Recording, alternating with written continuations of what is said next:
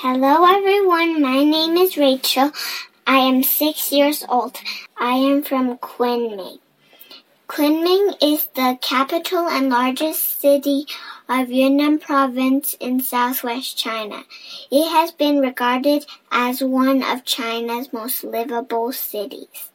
It is known as the City of Eternal Spring for its pleasant climate and flowers that bloom all year long. This podcast is about nature and science. If you want to be a person who studies animals, then this is the podcast for you. Today we are going to talk about great white sharks. Great white sharks is one of the world's most amazing animals. It is big, strong, and deadly. The biggest great white sharks can be six meters long. That's quite long. Great white sharks have about 300 teeth. That's a lot of teeth. You might wonder what the fin on top of its a shark's back is called. You might not, not even know it's a fin.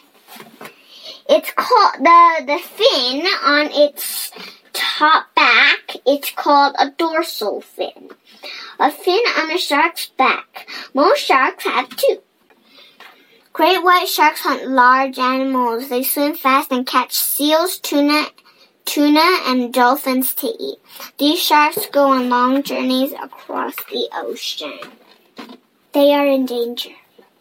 Great white sharks are in danger because people are afraid that they will attack swimmers.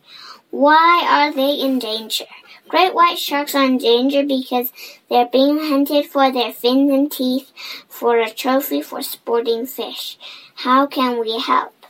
We can start by putting up posters that tell poachers that they should stop poaching. Now, I'm gonna ask you a question. Are great white sharks dangerous to us, or are we dangerous to them? I would like to know, and let me know what this, what is the answer of this question. Thank you. Bye bye. Thank you.